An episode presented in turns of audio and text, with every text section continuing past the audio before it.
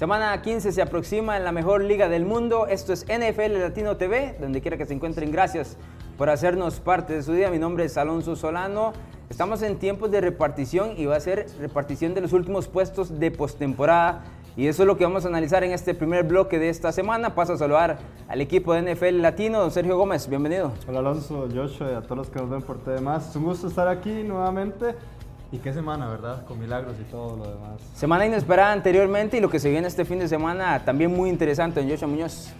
¿Qué tal amigos? Como siempre un gran placer estar con ustedes. Pues sí, ya casi que podemos decir que empieza el ambiente de playoff porque ya empiezan duelos individuales por la clasificación. Así es, las últimas tres semanas de temporada regular es lo que se viene a continuación en este cierre de mes de diciembre y siempre esperando lo que va a ser la postemporada a partir del mes de enero. Por eso es que vamos a repasar precisamente los equipos que se pueden colar eventualmente a estos playoffs, especialmente en el tema de comodín. Ya sabemos que hay tres equipos ya clasificados, el equipo de Kansas City, Los Ángeles Rams y también los New Orleans Saints, pero hay muchos equipos que están buscando prácticamente colarse en ese sexto puesto. Para la gente que no conoce cómo son los playoffs de la NFL, clasifican seis equipos por cada conferencia, tanto la nacional como la americana y un par de ellos son comodines, es decir, un par de equipos que no ganaron sus diferentes divisiones y tienen posibilidad de entrar como uno de los segundos mejores récords en cada una de esas conferencias. Vamos a ver en pantalla en la conferencia americana cuáles son los equipos que van a estar peleando por ingresar a ese sexto puesto. Actualmente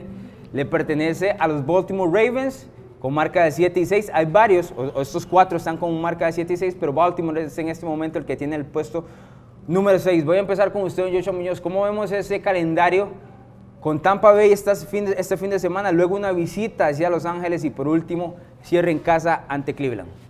Sí, bueno, de, tiene que ganar los dos partidos en casa, ¿verdad? Vitales. Eh, tienen un partido eh, muy complicado de casa a los Chargers, pero yo creo que porque ellos están solo a medio juego de Pittsburgh también por el liderato de la división. Yo creo que Pittsburgh eh, dio un paso atrás en la última derrota. Eh, que fue algo que hablamos Oakland, que no, fin de semana que hablábamos, pero, pero no, no, no, lo presupuestaba ninguno de los dos equipos. Yo creo que eh, Baltimore ganando esos dos partidos, una dos, o se deja la división o mínimo agarra el otro comodín. Sí, que es el, el, equipo a vencer en ese momento, no solo por el tema de que está, me parece, en tendencia subiendo su nivel de juego y demás, lo vimos en competencia contra Kansas City el fin de semana anterior, también por el bajón monumental que tienen los Steelers, que de paso se enfrentan a los New England Patriots este fin de semana. Veamos en pantalla, José, a ver si me ayuda otra vez para pasar al siguiente de los equipos, y es los Miami Dolphins, que vienen de una victoria sorpresiva, milagrosa ante los New England Patriots, pero visitan a Minnesota, un campo bastante complicado. Luego reciben a Jacksonville, un duelo de equipos de la Florida, y luego visitan a Buffalo, que es un juego divisional en la semana 17. ¿Cómo vemos este cierre Sergio Gómez? Yo, la verdad, veo bastante también con bastantes posibilidades a Miami, especialmente con este. Yo creo que, vamos a ver, es que esta victoria de los Patriotas significó más que una victoria, sino también una victoria emocional. Una victoria que te da como la posibilidad de creer que vas a poder eh, ganarte ese juego de wildcard. Yo creo que eso está muy complicado porque este último puesto de wildcard sí está entre Baltimore o Pittsburgh, pero si estos dos equipos dan un bajón, que también existen entre las posibilidades, y este equipo que no tiene un calendario o estos últimos tres juegos no los tiene tan complicados, yo creo que también se puede meter en la pelea. Son dos puestos de comodín en la conferencia americana, sin embargo no tomamos en cuenta el equipo de los Chargers en ese momento porque tienen 10 victorias que inclusive son más que los New England Patriots que tienen en ese momento el segundo puesto, que los Texans también, que, que, tienen el segundo puesto de la AFC. Sin embargo, por compartir la misma división con Kansas City no pueden estar sembrados uno y dos. Veamos en pantalla los últimos dos equipos que también son bastante interesantes. Bueno, yo tengo a mis Titans ahí, pero los Indianapolis Colts que vienen de ganar en Houston también se enfrentan al equipo de Dallas, un duelazo este fin de semana, definitivamente. Y el equipo de los Giants, que también viene en crecimiento, es un, no podría decir un, un, juego relativamente complicado. Y por último, va a estar cerrando en Tennessee, que si bien es cierto, dominan a los Titans, es un duelo donde los dos van a estar eh, interesados en ganar porque van a estar ahí. Los Titans, me voy a quedar con, uno, con ellos de una vez, 7 y 6, visitan a Nueva York, reciben en casa a Washington y a los, y a los Colts que mencionábamos. juegos complicados. De estos dos equipos, Joshua, ¿a quién tenemos con una facilidad más próxima para alcanzar uno de esos puestos Bueno, de si vemos el calendario, tal vez la tiene un poquito más fácil Tennessee, porque tiene que recibir a Washington, que viene a la baja, que, que tiene problemas de mariscal de campo, mientras que eh, los Colts reciben a esta semana a Dallas, que viene pues eh, enrachado. Sin embargo, yo creo que van a terminar clasificando los Colts y seguramente en ese último partido divisional en casa de Tennessee. Eh, me parece, me gusta lo que he visto de los Colts. Y bueno, vamos a hablar más adelante de este partido contra Dallas, pero, pero yo creo que se pueden esperar aquí eh, sorpresas o cosas positivas del equipo. de Joshua, pero ya, ya se acabó el fantasy, o sea, ya no tienes que apoyar a Andrew Locke tanto, así tan. No se preocupe. Es uno de los mariscales de campo que lo ha hecho muy bien en el último mes y medio, a pesar de esa derrota que tuvo en Jacksonville. De estos dos, ¿cuál te gusta más, Sergio? Bueno, yo también veo un poco más accesible el calendario de Tennessee porque van con dos equipos que tal vez no se han mantenido fuertes durante esta temporada y, y como lo decía Joshua, también el, el tema de, de Washington, que es un tema de, de un... O sea, cuando vos dependés de un coreback que se llama Mar Sánchez, ya ahí te dice todas las expectativas que tenés para la postemporada. Pero creo que Tennessee ha sido un equipo que nos ha demostrado que en los partidos en donde los tiene que ganar y que los tiene relativamente fáciles para ganar, nos da una sorpresa bastante desagradable, entonces por eso me quedo con los Colts. Sí, en este, en este fin de semana que enfrentan a los Giants es precisamente el juego que deberían ganar para tener algún tipo de posibilidad. Ese es vital para Ese, ese es el clave. Yo creo que uno de estos equipos se puede terminar colando con marca de 9 y 7. El que, el que gane 10 fijo va a estar. Lo que pasa es que es difícil para cualquiera de estos cuatro barrios. Vamos a la conferencia nacional donde también tenemos tema de equipos que están tratando de buscar y que han dado tumbos diferentes, eh, tanto en las últimas semanas como el resto de, la temporada. Minnesota actualmente es el que tiene el puesto 6, a ver si José me ayuda ahí con la pantalla. Enfrenta a Miami, que ya mencionábamos también, recibe, perdón, visita al equipo de Detroit, ya le ganó eh, el primer juego y también cierra con Chicago, que habría que ver si Chicago está interesado en ese juego, ¿verdad? Porque eh, no- probablemente no termine ni uno ni dos de, esa, de la conferencia nacional, por lo cual podría utilizarlo para descansar algunos de sus titulares, teniendo en cuenta que Chicago probablemente va a estar en la postemporada. Joshua, ¿cómo ves ese calendario de los Vikings? Creo que de estos equipos es el que la tiene un poquito más fácil. Primero que tienen medio juego adelante. Eso es ventaja. Los dos primeros partidos eh, tienen que ganarlos, eso sí, ¿verdad? No, no pueden tener traspié con todo y la temporada irregular que están teniendo. Y el último juego es en Chicago, pero es en casa y como lo dice usted, no sabemos cómo va a llegar Chicago a ese juego. Yo creo que Minnesota eh, depende de ellos, está en sus manos, eh, pues no dar un traspié inesperado y quedar fuera. El calendario de Minnesota ha sido bastante, Bastante brutal fuerte. en todo el año porque ha enfrentado equipos contendientes. Veamos el otro equipo. dentro de la, la sobrevivencia por esta conferencia nacional, los Carolina Panthers marca de 6 y 7. Carolina lleva 5 derrotas al hilo, era un equipo que parecía estar a un paso de la postemporada y ha dado todos los pasos equivocados. Tiene que enfrentar a los Saints. Dígame qué fue lo que usted me dijo, Sergio, ayer. Uy, sí. Dígalo. Si tu vida es complicada, es más complicado. Es porque más bien no has visto ese calendario de, de los, los Carolina Panthers. Y es que, vamos a ver, simplemente enfrentar a uno de los mejores equipos de la NFL dos veces. Sabemos que es un rival divisional, sabemos que estos partidos son, son bonitos porque te dan pelea. A mí me gusta ver un, un, un Panthers Saints, pero sí, la tienen muy, muy complicada. Creo que ellos sabían que tenían que llegar pues, Sí, con una e- buena ventaja a este cierre, ¿verdad? Exactamente, ellos No, sabían. y están, ellos ya- sabían. están llegando en el peor momento En el peor posible y tener que enfrentar a New Orleans dos veces. Ojo, que New Orleans va a estar muy interesado en ganar los tres juegos que le quedan correcto. porque tienen que terminar como el primero de la Nacional para que lo- toda la postemporada pase en su casa. Que Carolina la tiene más complicada que cualquiera dentro de este cierre. Veamos los últimos Estamos dos. José, dentro de la conferencia nacional. Los Eagles, que son los actuales campeones, 6 y 7, tienen una visita durísima a Los Ángeles este fin de semana. Luego reciben a Houston, que hasta la semana anterior era el equipo más enrachado de toda la NFL. Y uno tendría que pensar que contra Washington, por lo menos esa sí es una victoria cantada con marca de 6 y 7. Ojo aquí un detalle, porque el noveno es el equipo de Washington. Sin embargo, no lo estamos incluyendo por la razón de que está con su tercer mariscal de campo. Y que yo me atrevo a decir que no tiene ningún tipo de oportunidad. Pusimos a los Packers porque además tiene muchísima afición acá en Costa Rica y a nivel de Latinoamérica, que sí la tiene bastante complicada, complicada perdón, con su marca de 5 victorias, 7 derrotas y un empate, visitando tanto a Chicago, que lo puede eliminar inmediatamente, porque Chicago creo que les habría muy dulce eliminar a los Packers, y los Jets también, y los Lions con el último cierre. De estos últimos dos, Joshua, veas algunos que podamos ver en postemporada. Los tanto Eagles necesitan Packers. un milagro, ¿verdad? Tienen que ganar los tres partidos y además esperar a que los demás equipos tropiecen.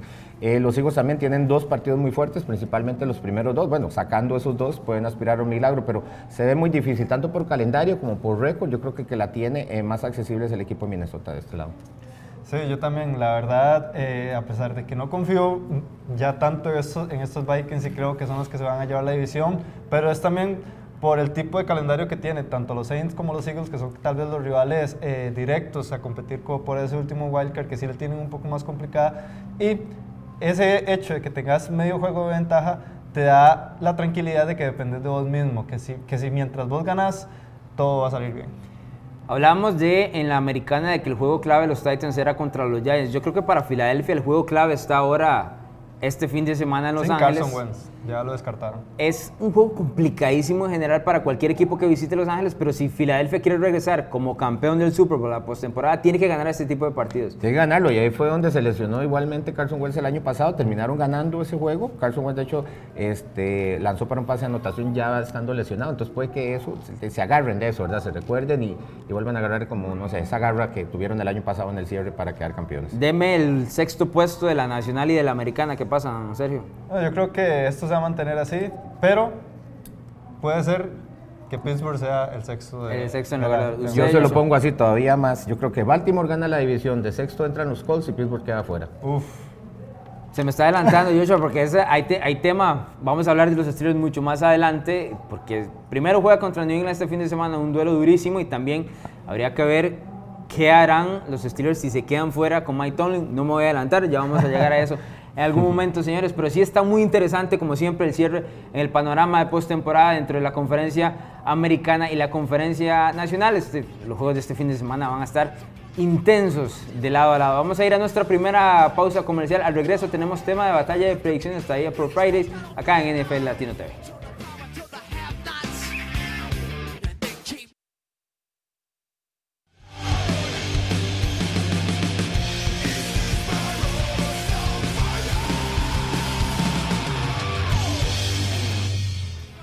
De regreso en NFL Latino TV, gracias por estar con nosotros a través de la pantalla de TD+. Tiempo de batalla de predicciones en esta semana 15, señores. Joshua tomó un paso para atrás, ¿verdad? Este fin de semana la- con respecto a don Juan Carlos Rojas, que sigue pegando unos Se hace- se hace no tiene, no tiene idea.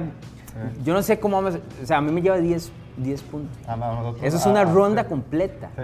No, ya me, ya me sacó como seis. Yo creo que ya. Es, está complicado. Yo creo que lo que usted tiene que hacer año. es como acercarse un poquito y ver si en, si Sí, en postemporada tal poner vez todo al revés para ver si pasa algo extrañísimo, pero está muy complicado. difícil ya. Esta batalla de predicciones es traída por TJ Fridays Escazú, la casa del fútbol americano en Costa Rica, donde usted encuentra las alitas al 50% en los juegos del jueves por la noche, domingo por la noche que tendrá los Eagles y los Rams y el lunes por la noche que también tiene un juegazo entre los Saints y los Carolina Panthers, duelo divisional de la NFC Sur. Sin embargo, vamos a empezar por el norte, señores, en esta batalla de predicciones traída por Fridays.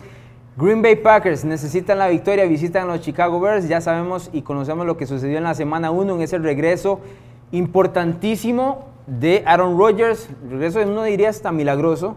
En ese último cuarto, Chicago pierde ese juego, Green Bay lo gana. Sin embargo, la temporada ha sido completamente distinta. Sergio Gómez, ¿quién gana este juego? Yo creo que, como usted lo decía en el primer bloque, esta derrota de, de los, de los Packers le va a ser muy dulce a, a Chicago y ahí acabo de decir de que, de que gana Chicago y es porque este equipo es muy diferente al equipo que vimos en semana 1. Era era un equipo que también tenía sus piezas bien formadas y todo lo demás, pero era un equipo que tal vez no se conocía tanto y que tal vez no sabía qué tantas expectativas podía llegar. Y ahora sabemos que este es uno de los mejores equipos de la NFC y me atrevo a decir de la NFL.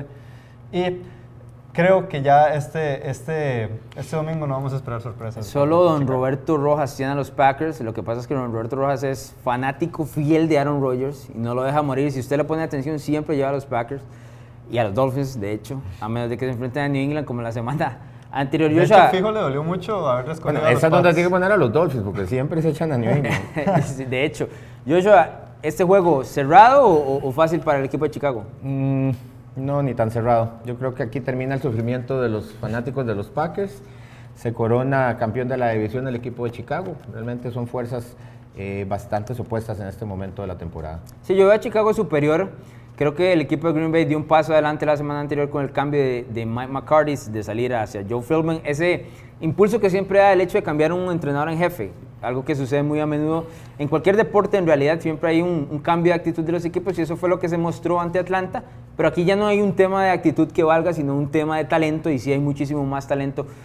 Por el lado de Chicago, yo todas las semanas recibo mensajes de diferente gente en Latinoamérica, en las diferentes páginas, preguntándome si Green Bay va a clasificar. O sea, usted decía un detalle, las últimas esperanzas de los aficionados de los Packers. ¿Cómo se han agarrado de eso? Porque toda la semana me preguntan, ¿cómo ¿cuál es el escenario? ¿Cómo? No, no, y yo siempre respondo lo mismo. Si me hubieran escuchado de la semana 1, es que con todo el temporada que, que han tenido, si no hubieran perdido ese partido con Arizona hace dos semanas, ese, en esta tabla que vimos ahorita sería totalmente diferente, ¿verdad? Tendrían, obviamente, sería clave este partido, pero bueno, con un equipo más motivado y, y, con un juego más de ventaja, pues sería totalmente otro panorama. Bien, pasemos al segundo juego de esta batalla de predicciones traída por TJ Fridays Escazú.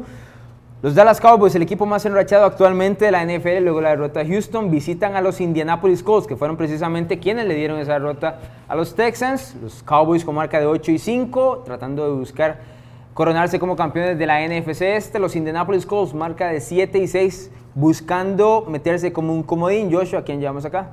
Yo me voy a quedar con el equipo local. Así es, señores. Vamos con los Colts. No, no hay, que los, Colts tuvieron, los Colts tuvieron su propia racha de, de, cinco partidos. La perdieron en Jacksonville de una manera bastante fea porque los blanquearon, pero yo creo que eso les cayó bien. Y de hecho fueron la semana pasada y se trajeron la racha que traían este de nueve es, este victorias. Es uno de los, este es uno de los juegos donde usted se puede acercar a, a Juan Carlos Rojas. Vamos, vamos, a, vamos, a, ver si lo aprovechamos, nos acercamos o nos terminamos de hundir. eh, no, me parece que va a ser un buen juego.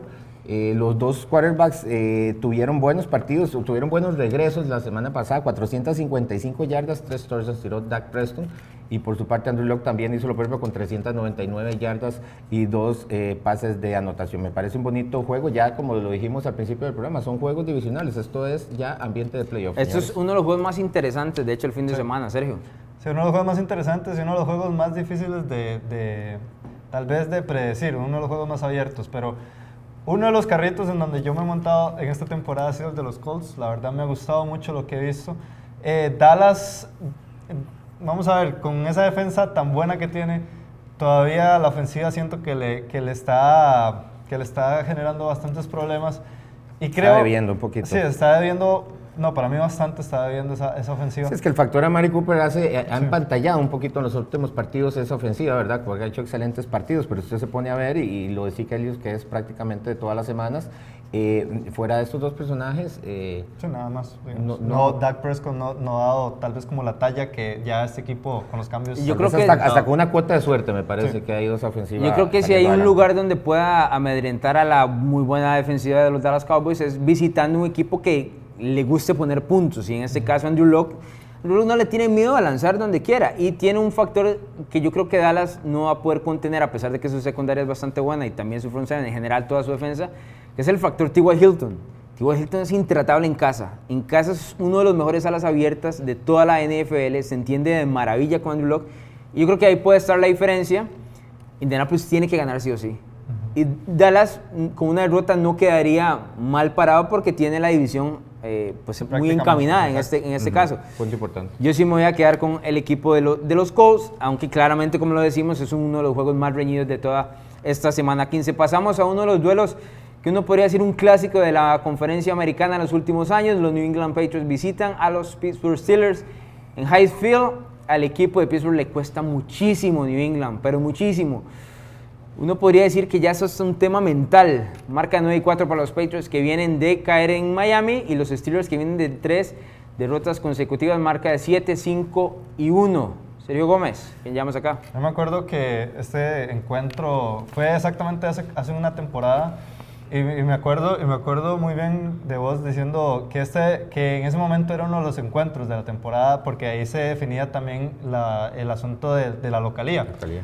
El camino de la AFC pasaba por ese partido. Exactamente. Y yo creo que ya un año después no lo vemos así. No, no vemos un partido tan, tan importante tal vez y tampoco vemos a un Pittsburgh que esté tan, tan bueno, tan, tan sólido como estaba hace una temporada. Le han pasado bas, bas, bastantes cambios Y creo que, que sí, que se va a llevar la victoria a New England en esto. De hecho, usted da un punto muy interesante porque si lo vemos con respecto al juego del, del año anterior, los dos equipos están a la baja. Me refiero, son Eh, eh, peores eh, que el año iba, anterior. Eso iba a contar yo. A Este año, bueno, hace un mes pensábamos que iba a ser una situación similar. Ya A- vimos antes- que no vamos a pegar el pick. Vean, Juan Carlos Rojas lleva a, a los Patriots, eh, perdón, a los Steelers. Aquí es donde, aquí es donde pega, rarísimo. Pero bueno, dígame, Joshua. Hace un mes se veía como que eh, eh, un aspecto similar, ¿verdad? Si ponemos de lado a los Chiefs, eh, estos dos equipos podrían estar peleando posiblemente por tener el mejor récord de la conferencia, pero pues Pittsburgh se nos vino totalmente abajo después de la paliza que le pegaron a Carolina. Y pues New England viene ahí, pues también más o menos, pero me parece que lo de New England en Miami no lo podemos agarrar como, eh, es más como una tendencia, no sé por qué, no- ya lo hablamos la semana Sí, pasada, pero Brady- siempre les cuesta mucho el Miami, será la humedad, será el calor. Sí, porque Tom Brady es uno de los mejores partidos de la temporada. Exactamente, En y circunstancias, ¿verdad? Y la última jugada, que son cosas que no pasan todos los días. Pero lo de Pittsburgh sí es preocupante, me parece que también la ausencia de James Conner les ha pesado mucho. Todavía no se ha descartado para este partido, pero, pero están veremos y si de jugar no sabemos cómo está. Yo creo que lo van a tirar aunque sea con una pierna, porque este partido no lo puede perder Pittsburgh de ninguna manera. Tom Brady tiene marca de 7 y 1 contra equipos de Mike Tomlin, es decir, desde el 2007 que se enfrenta a los Steelers. Ha lanzado 23 touchdowns, solo una intercepción. Domina completamente a los Steelers en cualquiera de los campos, en cualquiera de los escenarios, incluyendo finales de conferencia americana. Yo veo a los equipos con tendencia a la baja, sin embargo, creo que existe esa confianza de que New England saca este tipo de juegos, a pesar de que es de visitante. Yo creo que el del año pasado era más complicado para los Patriots que este, por lo que viene mostrando los Steelers y que además me parece que hay una presión bastante grande sobre Pittsburgh de ganar este juego, por lo que viene haciendo Pittsburgh Baltimore se juega y, la por el, y por el tema del entrenador en New jefe England se juega por lo menos una semana de descanso también. Sí. Es un juego muy, muy interesante. Sí, me voy a quedar también yo con los New England Patriots. El juego del domingo por la noche en esta batalla de predicciones de la semana 15 traía Portilla y Fires Escazú, donde las alitas en los juegos de primetime están en 50% de descuento. La casa de la NFL en Costa Rica, los Philadelphia Eagles. Ya mencionaba Sergio Gómez en el bloque anterior que Carson Wentz está descartado para este juego visitando a Los Ángeles Chargers, perdón, Los Ángeles Rams. Es un juego muy, muy interesante también. Filadelfia lo necesita ganar, los Rams también porque están buscando acabar como primer puesto dentro de la conferencia nacional. Joshua, ¿a quién llevamos acá? Sí, los dos equipos necesitados, eh, principalmente Filadelfia, digámoslo así, para, para mantenerse vivo. Pero los Rams no van a aflojar, no pueden aflojar en- en esta pelea que tienen eh, con los Saints por, por ser el primer sembrado. Vienen de una derrota que les dolió bastante. Yo creo que eso les va a servir también a ellos para, para volver a, este, a agarrar las fuerzas. Me parece que es complicada, más ahora con la situación de Carson Wentz para el equipo de Filadelfia, que no, si los últimos cinco partidos han ganado dos de, de los cinco, pero, pero más, más, bien parece espejismo, se anotan apenas 20 puntos y reciben 28 en promedio en estos partidos. Yo creo que no tienen eh, muchas esperanzas tampoco. Yo creo de- que de e- esas victorias eran un tema de, lo hablamos creo que fue hace un par de semanas, un tema más que todo aprovecharse del, del calendario de los rivales que estaban enfrentando, incluyendo equipo de Washington que, que venía a la baja ya con lesiones y demás. Exactamente. Y también el equipo de Filadelfia, bueno, el equipo de Filadelfia todo el año ha dado tumbos, aunque sí tengo que mencionar algo, serio, ya que le toca a usted decirme por qué ganan los, los Rams. Los Rams se vieron bastante mal el, el domingo por la noche. Sí, pero veamos también el factor que era Chicago. Chicago es una de las mejores defensivas actualmente de la NFL. A la defensiva de, de Filadelfia le ha costado mucho. Y jugar en el Coliseo le trae malos recuerdos a, a Filadelfia. Entonces también puede ir un tema emocional ahí, por ahí también. Último de los juegos de la semana 15 en esta batalla de predicciones, los New Orleans Saints, actuales número uno de la conferencia nacional, visitan a los Carolina Panthers que vienen de cinco derrotas de manera consecutiva. Saints con marca de 11 y 2, la mejor marca de toda la conferencia nacional. Los Panthers marca de 6 y 7. Ojo que los Saints tampoco han jugado muy bien las últimas dos semanas, incluyendo visitas a Dallas y a Tampa Bay. ¿Quién llamamos acá, Sergio? Bueno, como lo decía en el primer bloque, los juegos entre los Panthers y los Saints son bastante interesantes ya que tienen ese factor divisional y todo, y todo lo demás. Sin embargo, creo que estos partidos se los van a llevar los Saints. No veo cómo esta, este equipo de Carolina, que ni siquiera le puede ganar a equipos como, los Browns, aunque obviamente tal vez están en un mejor nivel el equipo de Cleveland, pero no, no veo el nivel que antes tenían estos Panthers tal vez para poder pensar un poco más si se pueden llevar. Lunes por la noche, Joshua, un juego que está en Carolina, no hay oportunidad para los Panthers. Se ve muy complicado, es que cinco, cinco derrotas al hilo. O sea, de verdad que se fueron en un bache después de esa paliza que mencionábamos en Pittsburgh. Eh, sin embargo, Yo no lo veo tan, tan claro, ¿verdad? Sí creo que ganan los Saints, pero es un, es un duelo divisional que siempre son complicados. Es en casa, es en prime time. Eh, me parece que es un buen partido como para reivindicarse un poquito, por lo menos, por lo menos dejar una mejor imagen. Pero creo que los Saints, en caso similar, tampoco pueden aflojar. eh, van por ese primer puesto generalísimo y yo creo que se van a llevar la victoria. Yo les hubiera dado un poquito más de oportunidad al equipo de los Panthers si nos hubiera mostrado algo en el último mes. Porque el escenario es, es precisamente de los que complican a, a equipos que vienen enrachados como los Saints. Un escenario donde jugás lunes por la noche, jugás de visitante en un juego divisional y además en las últimas dos semanas que mencionábamos contra Cowboys y Buccaneers, New Orleans no ha demostrado lo mejor, especialmente al costado ofensivo, que es donde realmente son excelentes. Es un escenario donde podría ser un juego de trampa. Lo que pasa es que los Panthers no han, mostrado nada. En el último mes y un poquito más, también me quedo con los Saints, aunque sí creo que va a estar algo cerrado, por lo menos en los primeros tres cuartos. Los juegos divisionales a veces uno no entiende qué es lo que sucede y creo que este va por ese camino. Esta ha sido la batalla de predicciones semana 15 traída por TJ Friday, ya usted sabe. 50% en alitas en los juegos del jueves por la noche, domingo por la noche y lunes por la noche. Es la casa de la NFL en Costa Rica. Vamos a nuestra segunda pausa comercial al regreso. Titulares en la semana 15 de la NFL.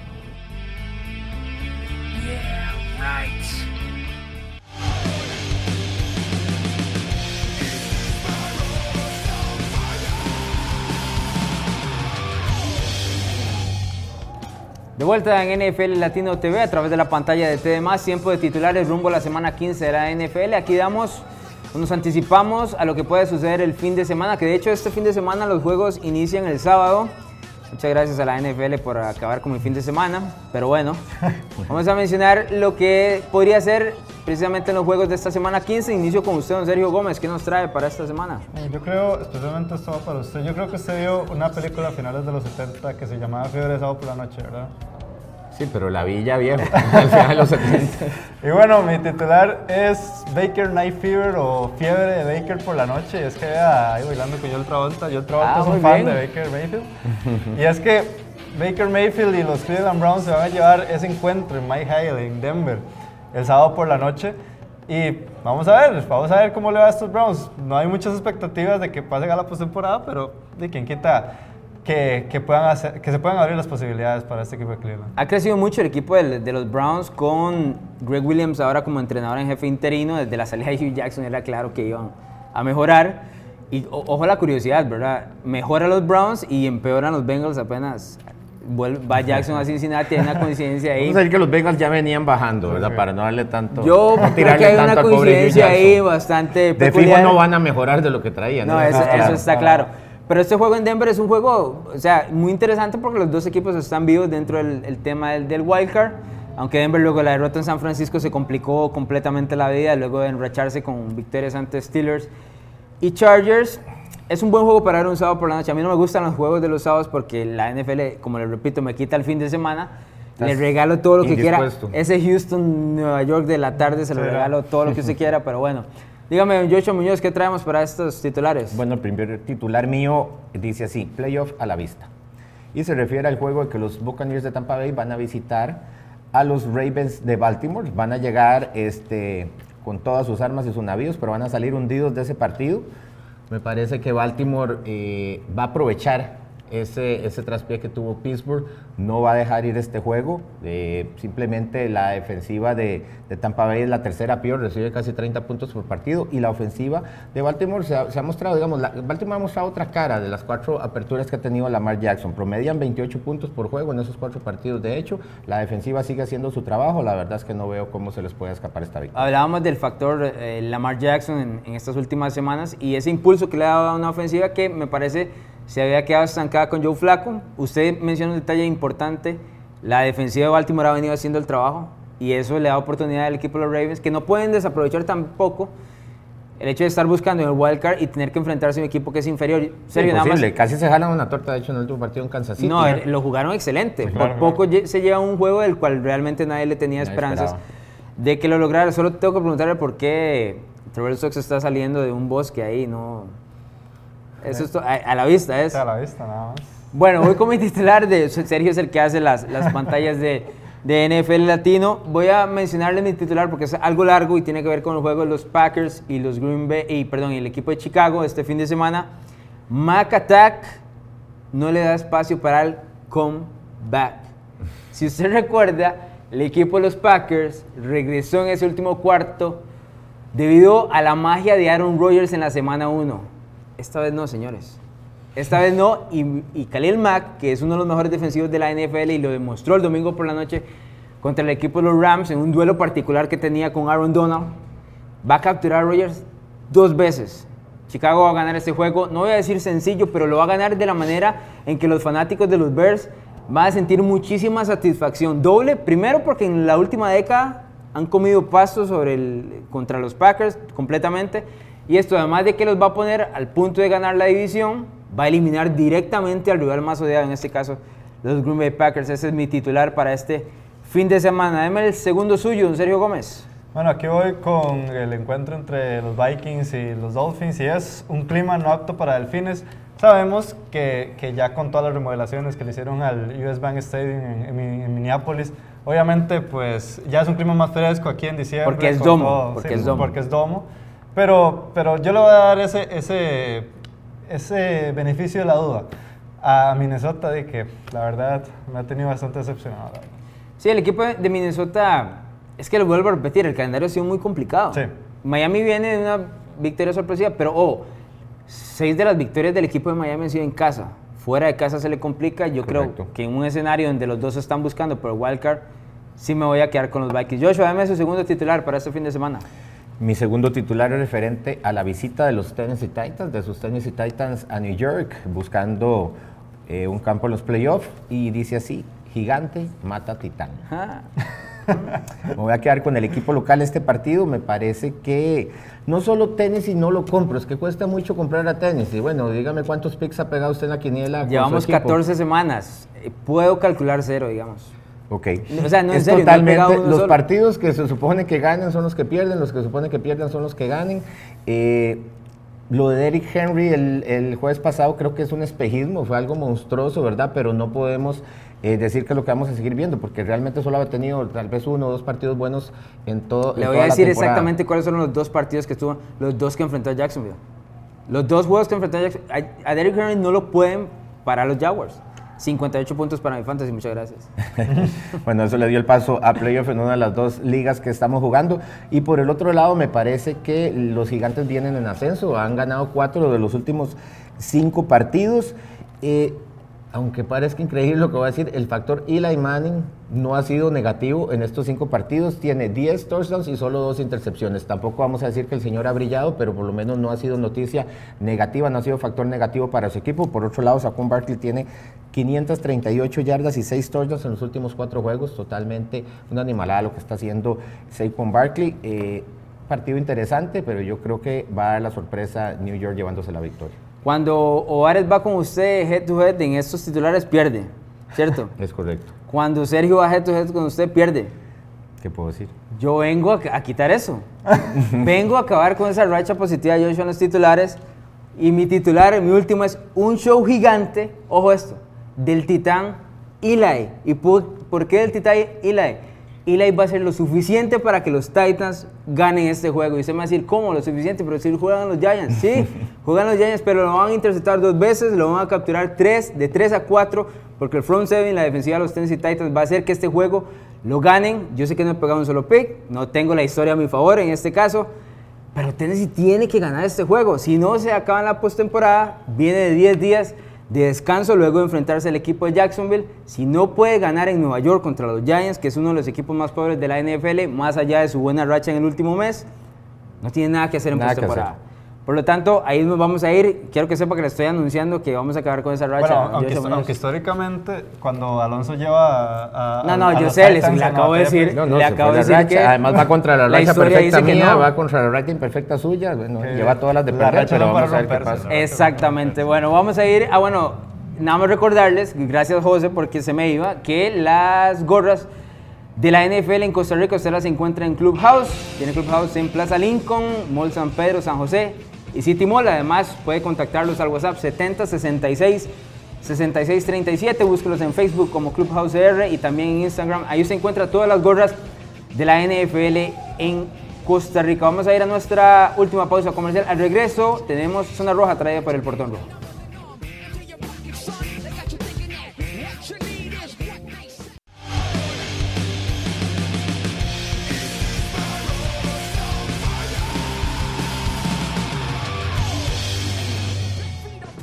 Regreso en NFL Latino TV, gracias por estar con nosotros a través de la pantalla de TDMás. En la zona roja traída por el portón rojo de esta semana tenemos tema de Mike Tomlin, Mr. Trubisky y los Minnesota Vikings.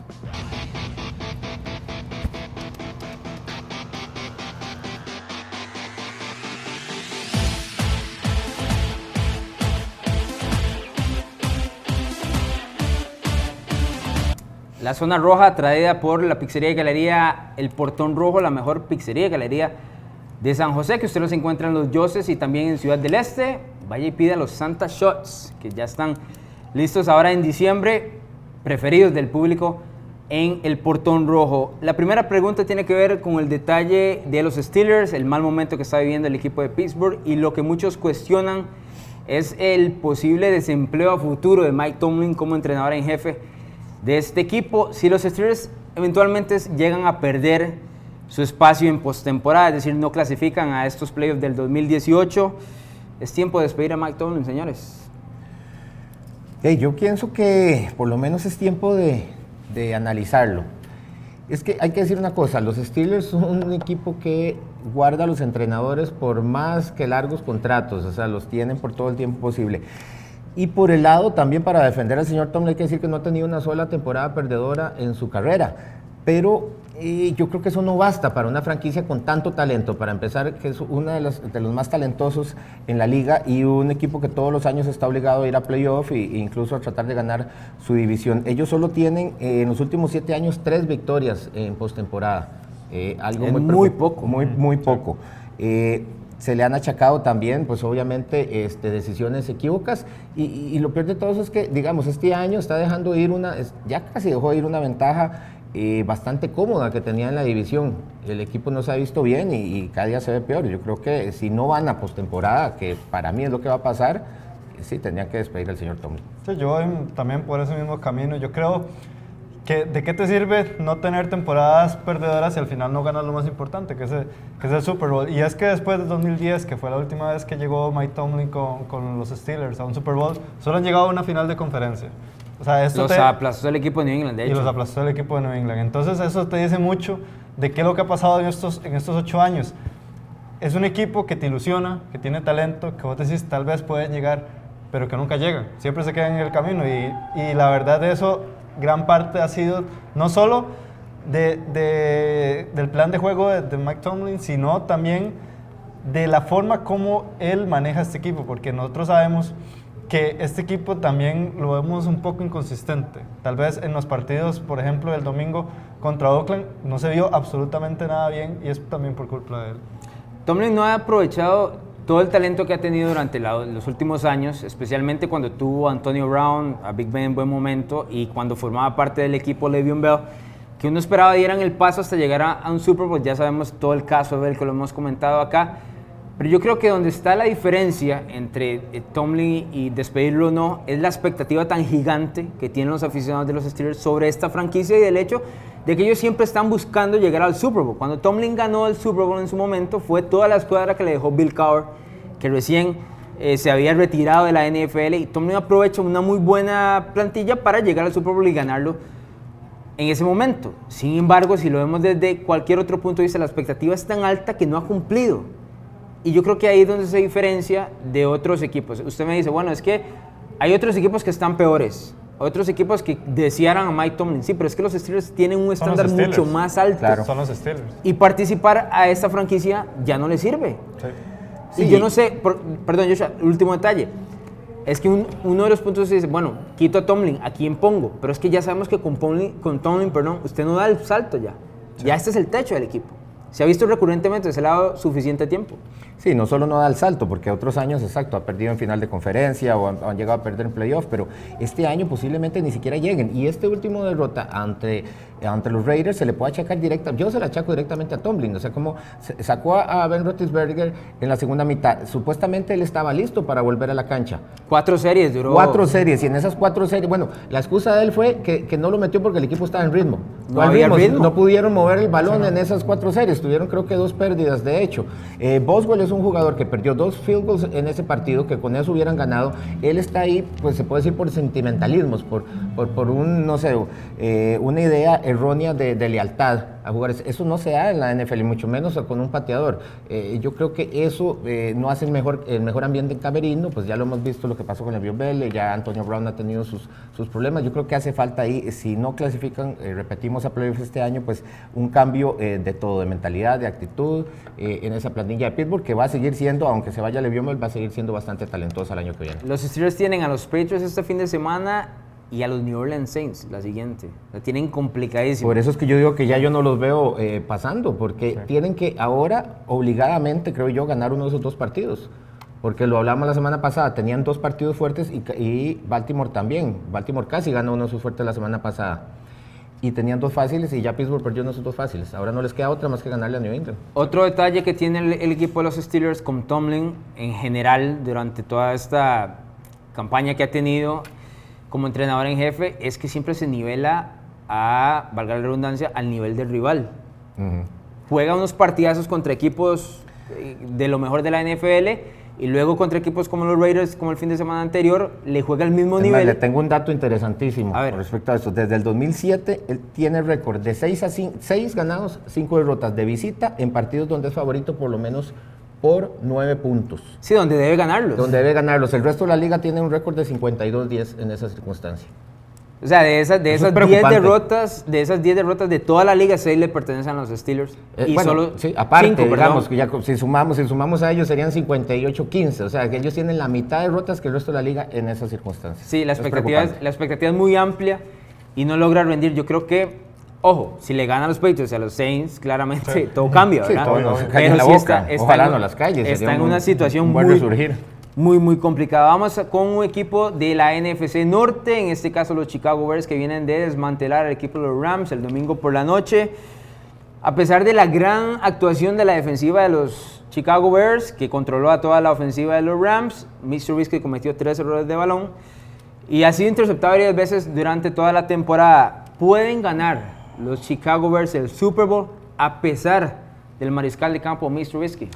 No, yo digo que no. O sea, este es un tema muy, muy complicado porque es un tema en donde vos no dependés, digamos, del coreback, que es la pieza más importante de un equipo. Dependés de la fuerte o más bien de la, de gran, o el nivel, más bien que, que tenga, que tenga la, la, defensiva. Y esto lo vimos perfectamente en el partido contra, contra los Giants. Está bien, no estaba Mr. Whiskey, pero esta defensiva no pudo controlar el ataque ofensivo de los Giants y por eso se llevaron este, esta derrota. Cuando ya vayamos a enero, cuando ya vayamos a otros equipos que tienen ofensivas más fuertes, que no cometen tantos errores y, todo lo demás, y ya es otro ambiente, que es un ambiente postemporada, sí los puede dañar. Y, eso de, de, tal vez eh, plantearse ganar un partido a partir de la defensiva va a ser un poco más complicado. Dígame que, ¿por qué sí, Joshua? Eh, por la defensiva. Y ya lo hemos visto antes, ya hemos visto este, equipos ganar campeonatos con peores quarterbacks que de Mitch Trubisky. Y bueno. ¿Usted cree que esta defensiva está a ese nivel? De esas... lo, lo, vimos en el último partido contra los Rams, que tal vez es una de las ofensivas más fuertes y prácticamente lo limitaron. Y con todo, las tres intercepciones que tuvo Mitch Trubisky, ganaron el partido y lo ganaron de una forma cómoda. Esta defensiva ya era buena, con la llegada de Khalil Mack, de Raccoon Smith y de otras figuras, se ha reforzado todavía más. Y me parece que, por supuesto, tiene que juntarse varios factores, pero sí ha pasado y yo no veo por qué no puede pasar. Otro dato es, vea, Trubisky tiene al menos dos intercepciones contra los equipos más fuertes que ha enfrentado, que han sido Seattle, New England, Minnesota y los Rams. O sea, no ha, no ha hecho buenos partidos contra esos cuatro equipos, pero ha ganado tres de los cuatro. Sí, por la defensiva. Por la defensiva. Yo donde, donde veo el pero es que los errores que comete Trubisky a veces son hasta absurdos. Porque no hay ni siquiera, a veces en triple cobertura, a veces en doble cobertura. Y usted dice, no, ahí no debe ir el balón. Trubisky lanza el balón, no, está aprendiendo, está apenas en su segundo año. Además de que tuvo un proceso universitario muy corto, que lo seleccionaron muy antes yo creo que es puede eventualmente evolucionar a ser un muy buen mariscal de campo, pero no está. Y lo mejor que tiene Trubisky en este momento es que sabe salir de la bolsa de protección y conseguir primeros y dieces con sus piernas, no tanto así con el brazo. Vamos con la última, señores. Nos quedamos en esa misma división, la NFC Norte. Mike Zimmer despidió esta semana al coordinador ofensivo John DeFilippo. Ahora va a tomar la batuta el que es el que era el entrenador de los mariscales de campo. ¿Está Mike Zimmer en la silla caliente con los Minnesota Vikings? Yo creo que sí, yo creo que sí, porque este equipo también es un equipo muy talentoso, que el año pasado jugó la final de conferencia, no tenía Kirk Cousins, no tenía Delvin Cook, que se lesionó prácticamente todo el año. Este, este año pues todos esperábamos, el Chicho lo puso en el Super Bowl, todos esperábamos que llegara...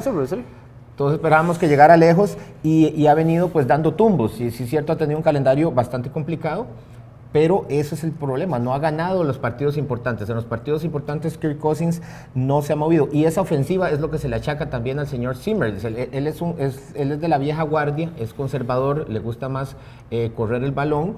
Eh, y me parece que eh, tal vez no está dando la talla para, para soltar a este equipo, para soltar esta ofensiva. Sí, las expectativas que tenía Minnesota al principio de la temporada eran muy altas, más que llegó a la final de conferencia de la temporada pasada y que ya tenía en teoría mejores piezas.